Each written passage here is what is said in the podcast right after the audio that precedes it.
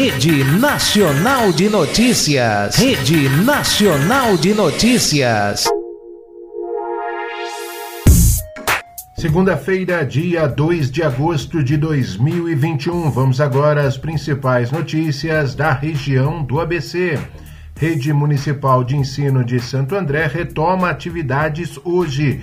Unidades de Educação Infantil, Ensino Fundamental e EJA retornam do recesso com aulas presenciais e opção de ensino remoto. Pelo Campeonato Brasileiro da Série D, o Santo André ficou no empate 1 a 1 com a equipe do Cianorte, jogando no Paraná, e se mantém em segundo lugar no seu grupo. Prefeitura de São Bernardo amplia funcionamento do Parque da Juventude e retoma Rua de Lazer na Avenida Barão de Mauá. Maior parque de esportes radicais da América Latina, o Parque da Juventude, volta a abrir das 6 às 22 horas avenida localizada na Chácara Inglesa, será fechada para lazer e esporte. Em São Caetano do Sul, um dos maiores programas esportivos voltado à população, o PEC, Programa Esportivo Comunitário, terá aulas presenciais retomadas a partir do dia 9 de agosto.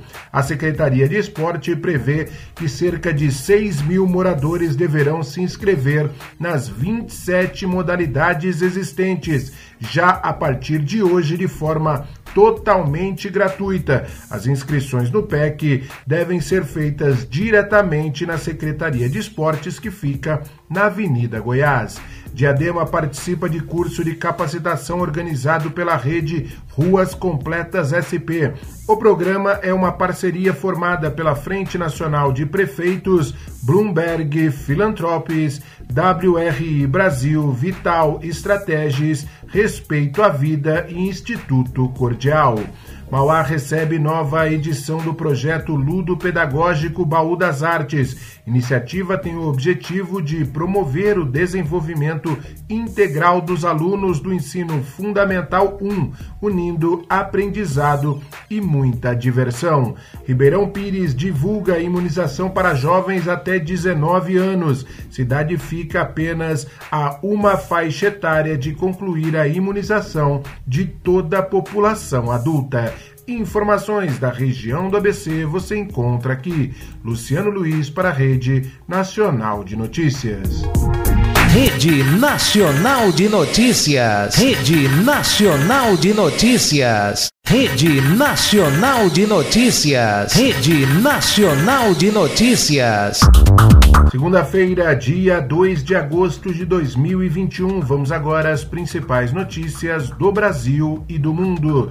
Governo anuncia financiamento de Centro Nacional de Imunizantes em Minas Gerais. Serão 50 milhões de reais para a produção de vacinas de nova geração contra a Covid, dengue, zika e outras. Manifestação pelo voto auditável reúnem pessoas em várias capitais ocorreram atos em Brasília, Rio de Janeiro, Belo Horizonte, Goiânia, Salvador, Maceió, São Luís e São Paulo.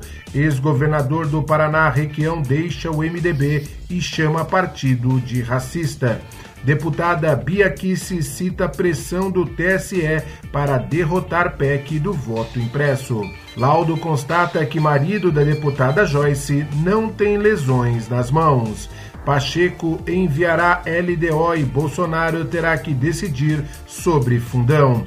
CPI da Covid-19 retoma trabalhos em meio ao aumento de tensão entre os poderes.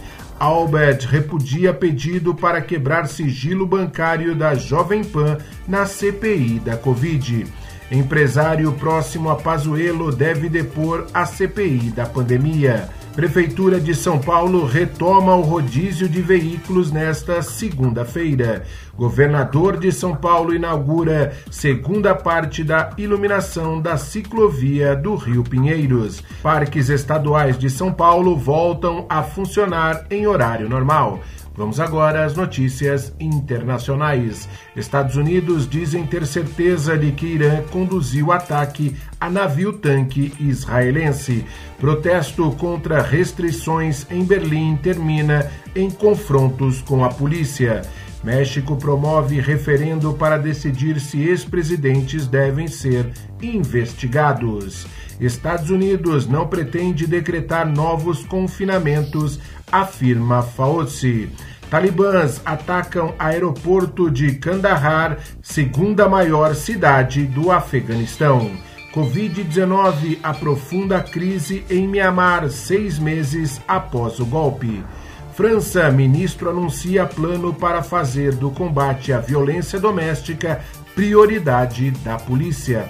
Agora vamos às notícias do esporte. Pelé é cobrado pela justiça por dívidas que passam de 150 mil reais.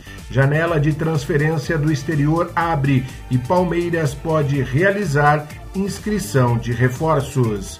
Shevchenko deixa o comando da Ucrânia.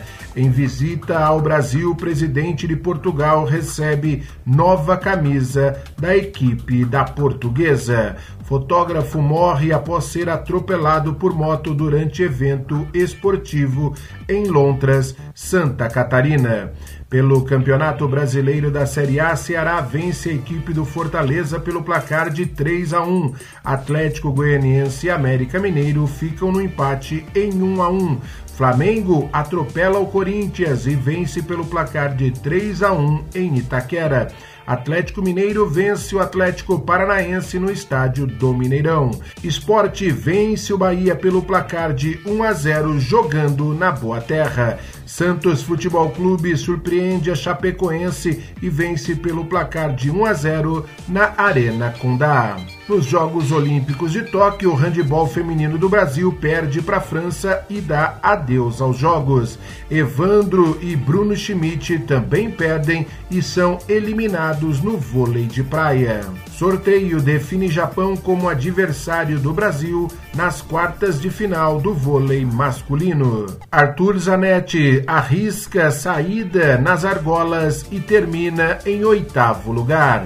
Rebeca Andrade faz boa apresentação, mas fica em quinto lugar no solo, mais uma vez com a música Baile de Favela. Caio Souza sofre queda e fica fora do pódio no salto masculino.